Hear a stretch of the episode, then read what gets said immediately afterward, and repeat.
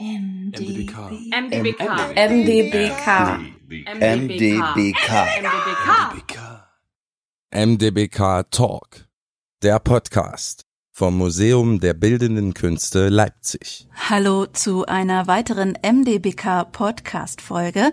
Ich bin Juliane Neubauer und stelle Ihnen in den nächsten zwei, drei Wochen weiterhin KünstlerInnen vor, die in die Ausstellung Point of No Return eingebunden waren, muss man mittlerweile sagen, denn vergangenes Wochenende ist die Ausstellung zu Ende gegangen. Wenn Sie die Ausstellung besucht haben, dann sind Ihnen diese vier Arbeiten des Künstlers, den Sie gleich kennenlernen werden, vielleicht aufgefallen, weil sie doch sehr düster und fast etwas erschreckend wirken.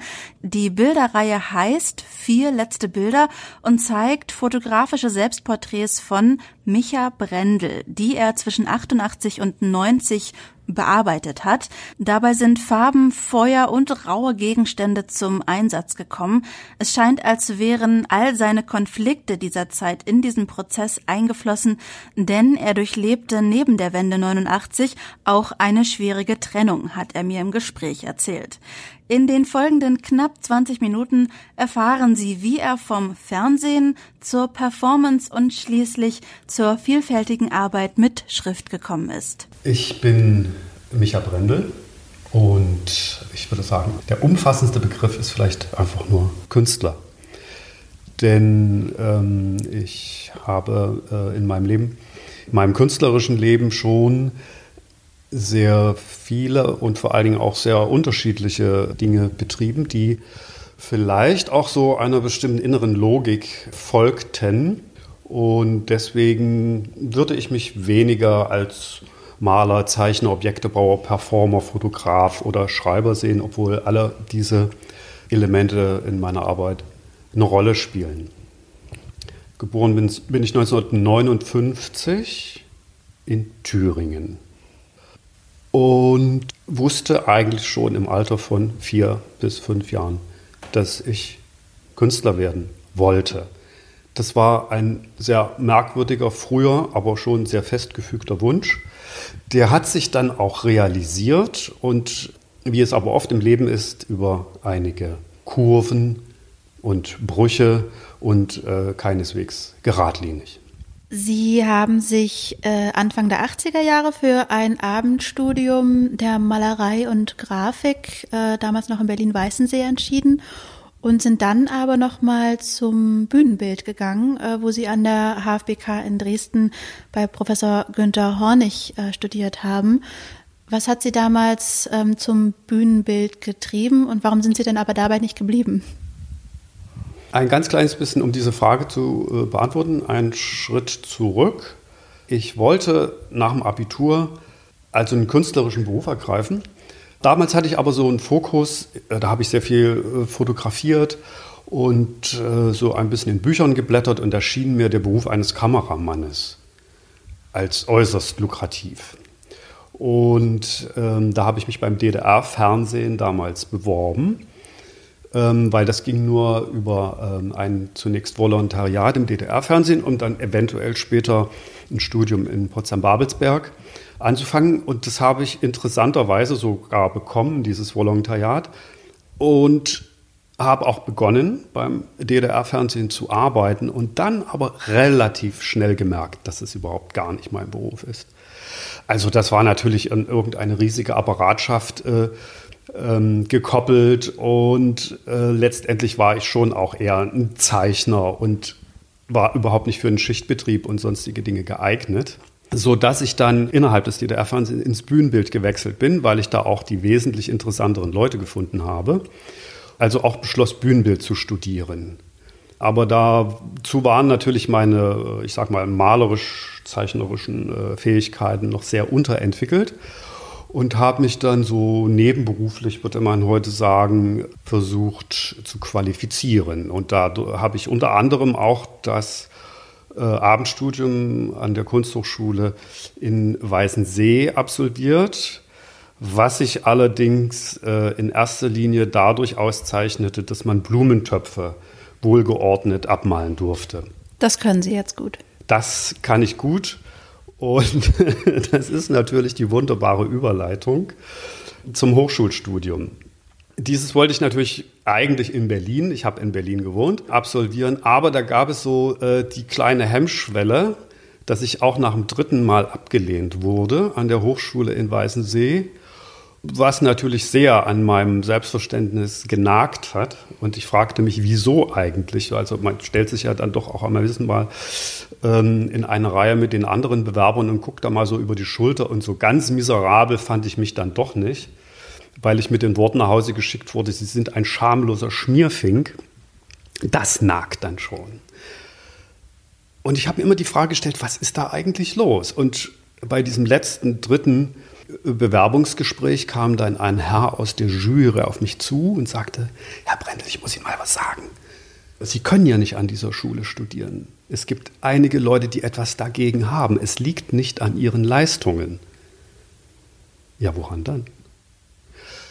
Und dazu muss ich sagen, ich hatte einen Onkel an dieser Hochschule, der in der Malerei sogar Abteilungsleiter war. Professor Günter Brendel. Das war mein Onkel und das war wahrscheinlich auch der Stolperstein. Also habe ich mich schweren Herzens entschlossen, ins Tal der Ahnungslosen zu wechseln, nach Dresden zu gehen, an die HFPK in Dresden. Das war wirklich ein ungeliebter Schritt, hat sich dann aber, wie es immer so ist im Leben, als als ein absoluter Glücksfall herausgestellt. Aus zwei Gründen. Ich bin auf Günter Hornig gestoßen, ein sagenhaft guter, äh, sehr ausschlaggebender Lehrer und Künstler. Und dann bin ich auf drei Kommilitonen gestoßen, die alle von ähnlichen Dingen umgetrieben wurden. Und wir haben uns während des Studiums dann nicht nur verbrüdert, wir haben uns in Performances zusammengefunden, nachdem wir das Atelier halb in Brand gesteckt hatten und haben dann die Künstler- oder Performancegruppe der Autoperforationsartisten gegründet. Das alles wäre wahrscheinlich an der Berliner Hochschule nie eingetreten. Also ein ganz wesentlicher äh, Anreger war für mich äh, der in, in Dresden an der Hochschule lehrende Günter Hornig das war ein ähm, genialischer Mann, der ähm, mit seinen Studenten einen Exkurs unternommen hat, einen Exkurs in die Kunst und der uns Studenten, also alle, glaube ich, sehr befreit hat. Günter Hornig hatte die Gabe, die Welt auf eine Art und Weise zu erklären und uns für uns fassbar zu machen, die, man würde heute vielleicht sagen, so zen-buddhistische Nähen hatte. Also, ich kann da mal was kurz zitieren. Also Günter Hornig hat beispielsweise gesagt, die Freiheit liegt im Annehmen der Realität. Mach dir keine Vorstellung von dem, was werden soll. Du wirst immer enttäuscht. Beginne schau, was sich entwickelt und reagiere.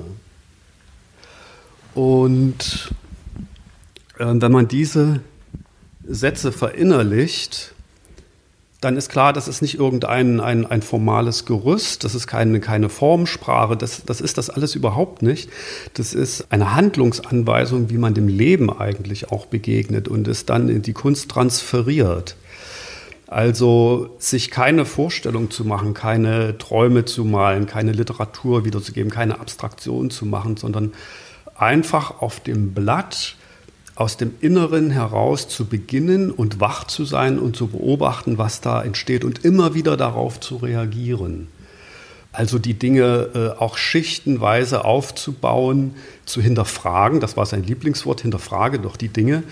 Also die Blätter, die entstanden die waren nicht ergebnisorientiert. Es ging eigentlich um eine Art Weg, es ging um einen Prozess. Ähnlich wie die Alchemisten, der sozusagen auch ins Innere des, desjenigen, des Künstlers in dem Falle zurückstrahlt, der reflektiert.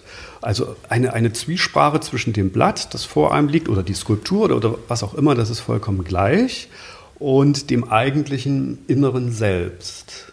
Und die vier Studenten, Else Gabriel, Via Lewandowski, Rainer Görs und ich, wir haben diese, diese Handlungsanleitungen sehr ernst genommen.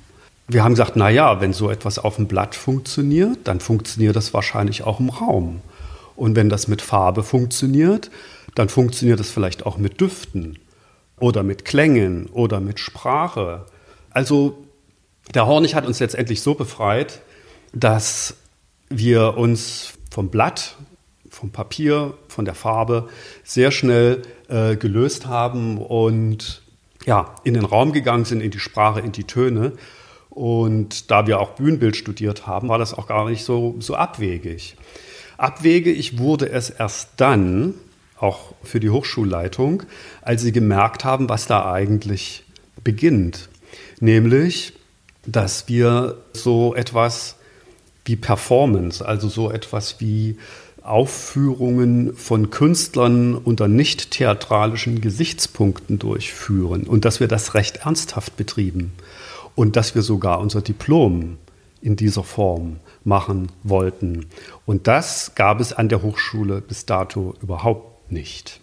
Aber da wir das recht massiv vorgetragen haben und wir auch nicht alle vier exmatrikuliert werden konnten, weil das hätte schon mal Nachfragen aus dem Ministerium gegeben, was da eigentlich los sei an der Hochschule, wurde uns das bewilligt und wir vier hatten dann ein Jahr Zeit, uns ein Stück selber auszudenken. Also mit Stück meine ich jetzt kein Theaterstück, sondern eben eine komplexe Darstellungsform, die und das war dann, glaube ich, auch ähm, das wesentliche Merkmal, die sehr über Körperlichkeit funktioniert hat. Also äh, jeder hat in einem bestimmten Ich-Verhältnis, Rollenverhältnis eine Figur dargestellt und die dann auch mit verschiedenen Requisiten und ja, Klängen, Geräuschen auf die Bühne gebracht.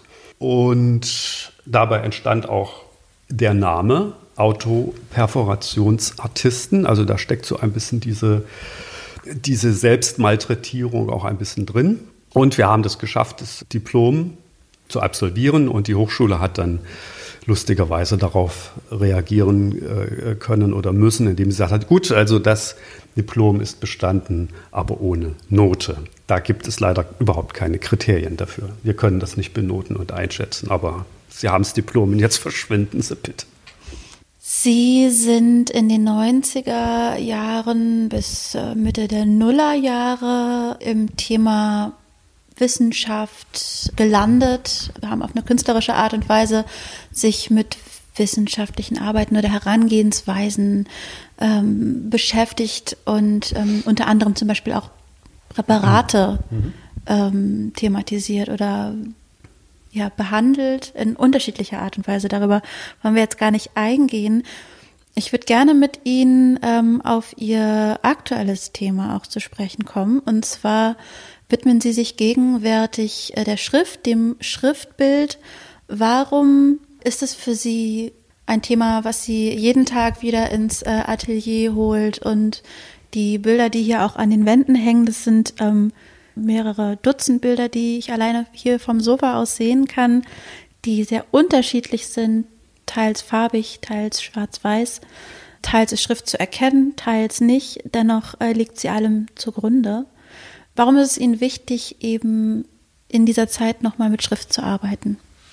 Wenn ich meine Arbeiten anschaue, vor, äh, sagen wir, von Beginn der 80er über die 90er, Nuller bis in die ähm, heutige Zeit, äh, dann kann ich etwas beobachten, nämlich einen bestimmten Schritt vom Äußeren, also von der Oberfläche, vom aus mir herausgehen, immer mehr zur Verinnerlichung. Also ich hoffe oder glaube, dass ich ähm, die Entwicklung äh, genommen habe, immer mehr zu meinem Ich zu kommen also es zu entdecken und diese Kräfte, die im Inneren von uns schlummern, sind die wirklich produktiven.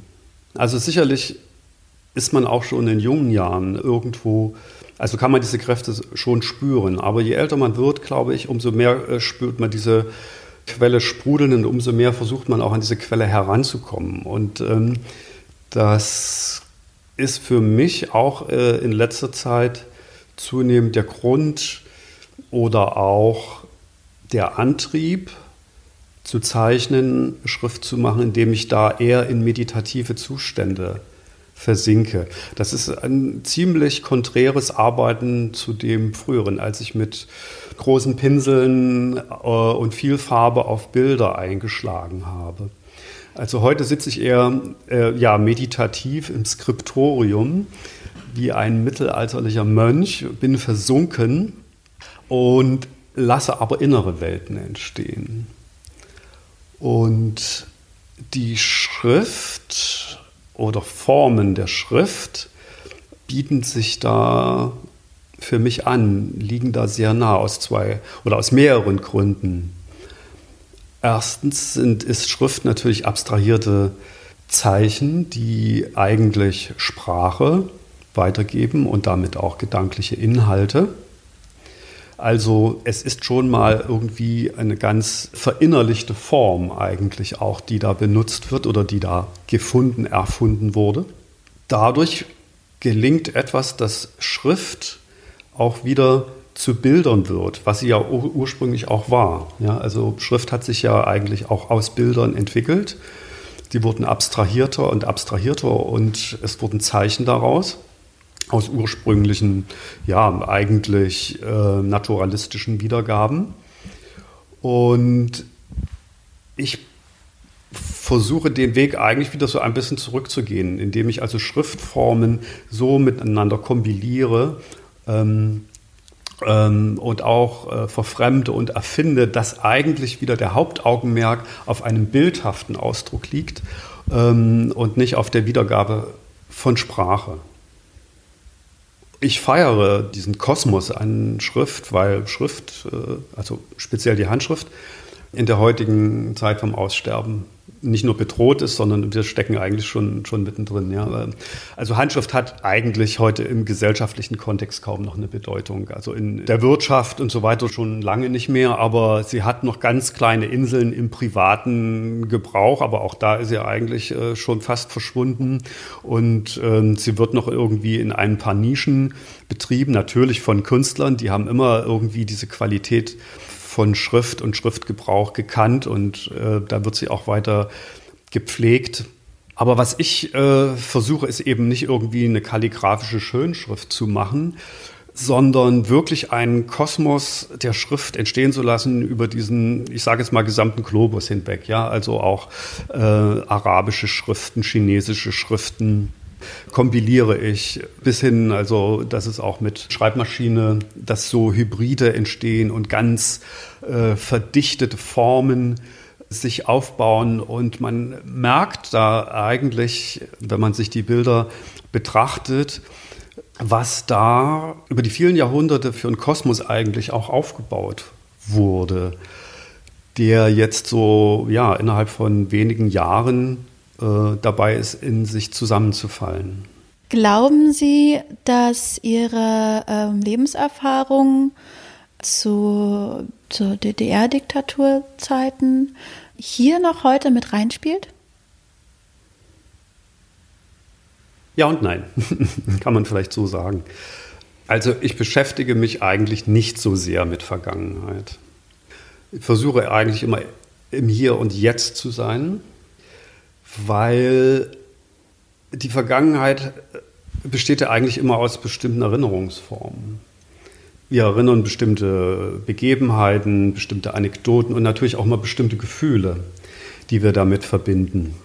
Und oft, nicht immer, aber meist sind es auch schmerzliche Gefühle die da eine Rolle spielen. Und in dem Augenblick, wo ich in der Vergangenheit wiederhole ich immer wieder diese alten Dinge hervor. Ja, ich, ich, ich, ich hake sozusagen fest. Ich bin in der Schleife. Oh Gott, wie schlimm war das damals? Was ist da alles passiert? Und das, für viele dient das natürlich auch als Krücke oder als Ausrede dafür, mich hat das Leben schlecht behandelt. Ich verharre da oh, der Galerist hat mich nicht gemocht und das Museum hat mich damals nicht ausgestellt und meine Frau hat mich verlassen. Also ich verhake in einer Schleife und bin unfähig, Veränderungen hervorzurufen. Weil äh, es gibt ja, ja so eigentlich einen Kreislauf. Ich bin in einer in einer Situation, an dem ich einen Schmerz spüre, der aus der Vergangenheit kommt und plötzlich habe ich noch eine Erinnerung, da kommt ein Bild dazu und dieses Bild nährt weitere Emotionen in meinen Körper und zum Schluss bin ich gar nicht mehr handlungsfähig. Das passiert immer dann, wenn Vergangenheit für mich zu einem Handlungsraum wird. Dazu kommen bestimmte Handlungsmuster, die sich dadurch einprägen und festsetzen. Also für mich spielt Vergangenheit aus diesen ganzen Gründen keine Rolle. Sie haben aber gerade gesagt Ja und Nein. Das heißt, irgendwo muss ja ein kleines Ja auch noch sein. Ja, ja, das stimmt natürlich. Ich will damit nicht sagen, dass ich die Vergangenheit verdränge. Das ist damit nicht gemeint. Natürlich hat sie sich biografisch niedergeschlagen und hat sie auch bestimmte Vorlieben geregt. Zum Beispiel meine Farbigkeit ist nach wie vor erdig gebrochen und so weiter und hat also nichts von dieser glatten Buntheit der heutigen Kunst. Also da gibt es natürlich Verweise und Ströme, die in diese Vergangenheit hineinragen. Aber was ich damit sagen wollte, ist es für mich kein Handlungsmuster mehr. Ja, ich verhalte mich nicht mehr in dieser Vergangenheit. Sie ist gelebt. Micha Brendel lebt heute mit seiner Frau und seinem Sohn übrigens in einem wunderschön renovierten Hof, ein ganzes Stück südlich von Berlin mit einem liebevoll angelegten großen bunten Garten. In der nächsten Folge MDBK Talk lässt die Leipziger Malerin Annette Schröter uns an ihren biografischen Höhepunkten als Künstlerin teilhaben und wir erfahren unter anderem, warum sie heute weniger malt und dafür mehr mit Papier arbeitet. Wenn Sie wissen möchten, welche Ausstellung bei uns als nächstes nächstes gezeigt wird, dann folgen Sie uns bei Facebook, Twitter oder Instagram. Da werden Sie es zeitnah erfahren oder Sie informieren sich im Netz unter mdbk.de. MDBK. MDBK. MDBK. MDBK. MDBK Talk, der Podcast vom Museum der Bildenden Künste Leipzig.